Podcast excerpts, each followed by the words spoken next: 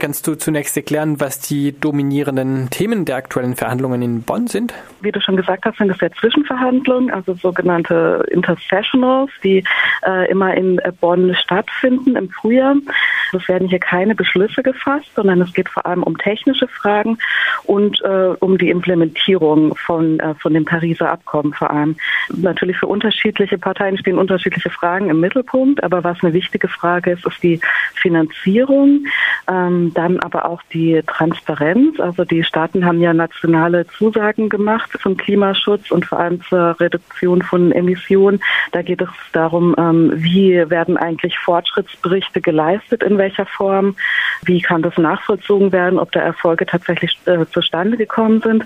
Dann geht es aber für viele Staaten auch natürlich um die Frage ähm, der ähm, Verantwortlichkeit. Also da zum Beispiel die sogenannten Entwicklungsländer, vor allem die Gruppe der G77 argumentieren, ähm, dass ja weniger Mittel zur Verfügung haben und äh, dass es daher ähm, nicht fair ist, wenn sie gleich viel leisten müssen. Also das ist ja eine Neuerung in dem äh, Paris äh, Agreement, dass eben nicht nur die Industrieländer reduzieren müssen, sondern dass eigentlich alle Staaten äh, äh, quasi zur Verantwortung gezogen werden sollen und die Entwicklungsländer äh, argumentieren, also so zumindest die philippinische Sprecherin der, der G77, die die Entwicklungsländer repräsentieren die ja auch eine diverse Gruppe sind, meinte beispielsweise gest vorgestern ähm, auf einer Session, dass äh, eigentlich ähm, die Verantwortlichkeit der Entwicklungs- und Schwellenländer schon, schon damit groß genug wäre, dass sie jetzt einen alternativen Entwicklungsweg suchen müssen, den davor noch nie jemand gegangen ist. Also sie müssen versuchen, ihre Staaten ökonomisch weiterzuentwickeln,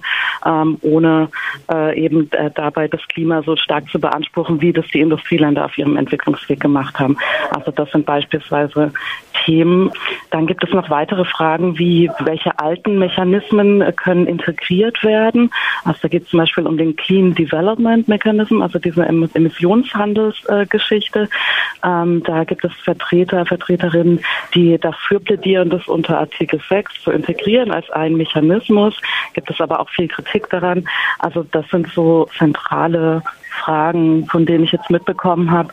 Und dann gibt es natürlich auch für verschiedene Gruppen noch bestimmte Fragen, die sie wichtig finden. Also gerade die zivilgesellschaftlichen Organisationen ähm, haben zum Beispiel äh, sich jetzt auch gestern in einem Workshop ähm, dafür eingesetzt, dass Unternehmensorganisationen und so Business Associations weniger Einfluss haben sollten, da ihre Interessen grundlegend denen des Klimaschutzes zuwiderlaufen. Ähm, in einer kapitalistischen Ökonomie, in dem diese Unternehmen eben auf, auf Wachstum angewiesen sind. Der Erfolg von mhm. solchen Veranstaltungen hängt immer stark davon ab, wie sehr sich die reichen Industrienationen in den Verhandlungen für Klimaschutz engagieren, allen voran die USA und Europa, äh, denn sie sind sowohl die historischen Hauptverursacher des Klimawandels als auch die Staaten, die über die technischen und finanziellen Mittel verfügen würden, die negativen Folgen des Klimawandels weltweit abzumildern. Äh, und wenn man sich jetzt die Trump-Administration in den USA ansieht, für die Klimaschutz überhaupt keine Rolle spielt, darf man daran zweifeln, wie viel Fortschritt in den Klimaverhandlungen erzielt werden kann. Wie ist denn die Stimmung bei den Delegationen der Staaten und bei den anderen Menschen, die du bislang auf der Konferenz getroffen hast? Mhm. Ja, das Thema USA kam immer wieder in verschiedenen Sessions auf. Da war dann natürlich die Frage, ja, und was passiert eigentlich, wenn ähm, die USA tatsächlich aussteigen oder nachverhandeln wollen? Das ist ja auch eine Möglichkeit, dass wir sagen, na ja, wir, wir bleiben jetzt dabei, aber dafür wollen wir nachverhandeln und nur bestimmte Sachen ähm, mit aufnehmen in unser Klimaschutzprogramm. Natürlich sind alle sehr schon irgendwie unruhig deswegen und es ist da nicht klar, was passiert. Es wurde ja zunächst auch gesagt, dass eigentlich diese Woche jetzt auch eine Verlautbarung dazu seitens der Trump-Administration kommen soll, was bislang, so was ich mitbekommen habe, noch nicht passiert ist. Das wäre das hier Thema gewesen. Bei einer Session am Montag, da waren dran äh, die Chefverhandler von ähm, China und Indien da, ähm, die dann gesagt haben, es gibt keine Nachverhandlungen zu Paris. Das Abkommen steht. Da kam eben genau diese Frage auf, was ist jetzt eigentlich mit den USA, wenn die irgendwie jetzt äh, hier austreten oder nachverhandeln wollen. Die haben gemeint, es gibt aus deren Sicht äh, keine Nachverhandlungen. Bei seitens der EU-Staaten. Deutschlands habe ich jetzt kein direktes Statement hier gehört, aber was man so liest oder so mitbekommt, ist, dass die eventuell, ähm, bevor die USA aussteigen, ähm, für Nachverhandlungen zu haben wären. Aber da gibt es noch nichts, was da wirklich ausgesprochen wäre. Du hast auch ähm, davor schon die Rolle der Unternehmen ähm, angesprochen, die zu groß sei und reduziert werden solle. Auf mhm. den Verhandlungen beziehungsweise um die Verhandlungen herum äh, sind immer Vertreterinnen von Nichtregierungsorganisationen, aber auch von Unternehmen und äh, Verbänden, äh, die Unternehmen oder bestimmte Sektoren vertreten.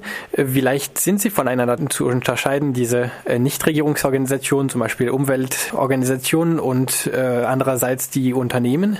Naja, sie sind häufig natürlich nicht so leicht zu unterscheiden, da es ja auch viele Organisationen gibt, die als eben NGOs, also natürlich nicht äh, Regierungsorganisationen bezeichnet werden, aber eben profitorientiert arbeiten und gerade mit vielen Mechanismen, die im Rahmen der Klimaverhandlungen geschaffen wurden, haben sich ja Möglichkeiten, mehrfach Möglichkeiten geboten über beispielsweise Red Plus Projekte oder andere Klimaschutzprojekte ähm, auch Geld zu verdienen. Deswegen ist es oft nicht so leicht zu unterscheiden. Gestern beispielsweise war ich bei einer Diskussionsrunde, äh, wo eine Organisation eine Studie vorgestellt hat, ähm, bei der es um erfolgreiche Beispiele der Zusammenarbeit zwischen privaten und öffentlichen Sektor ging. Meiner Ansicht nach war die Studie sehr problematisch. Es ging da um Beispiele in Indonesien und Brasilien. Bei Indonesien kenne ich mich ein bisschen aus und kenne auch ein paar von diesen Vorzeigeprojekten, die sie da präsentiert haben. Und die Sicht der Zivilgesellschaft wurde da zum Beispiel komplett rausgelassen. Und es wurde in diesem Bericht und in der Studie, die sie wohl auch veröffentlichen werden, suggeriert, dass es sehr erfolgreiche Projekte seien, obwohl eben sowas wie Menschenrechtsverletzungen dort passieren oder Menschen eben der Zugang ähm, zu Land äh, verwehrt wird. Und äh, genau, sowas kommt dann in so einer Studie nicht vor. Das heißt, man muss da schon nochmal genau hingucken, wer sind so die Geber von, also auch bei diesen Forschungsinstitutionen oder Thinktanks, wer sind da die Geber, die dahinter ähm, stehen und, und welche Interessen verfolgen die da mit ihren Studien und dann gibt es natürlich noch die Business-Organisation, die werden hier, hier arbeitet man ja mit vielen Akronymen, die werden als Bingos äh, bezeichnet. Äh, die natürlich versuchen, ähm, da ihre Interessen auch da durchzusetzen. Das ist ja ganz klar, sind Unternehmensvertreter und darum ging es eben gestern. Also das ist ein Thema, das jetzt auch äh, von der UNFCCC, also das hier ins offizielle Programm mit aufgenommen wurde. Das heißt, es gab dann einen offiziellen Workshop dazu, wo alle oder alle verschiedenen Seiten ihre Meinung dazu präsentieren konnten. Jetzt ist aber noch kein äh, klarer Beschluss gefasst, sondern es wurden jetzt erstmal verschiedene Stimmen dazu aufgenommen, um zu schauen, wie man da mehr Transparenz ähm, schaffen kann.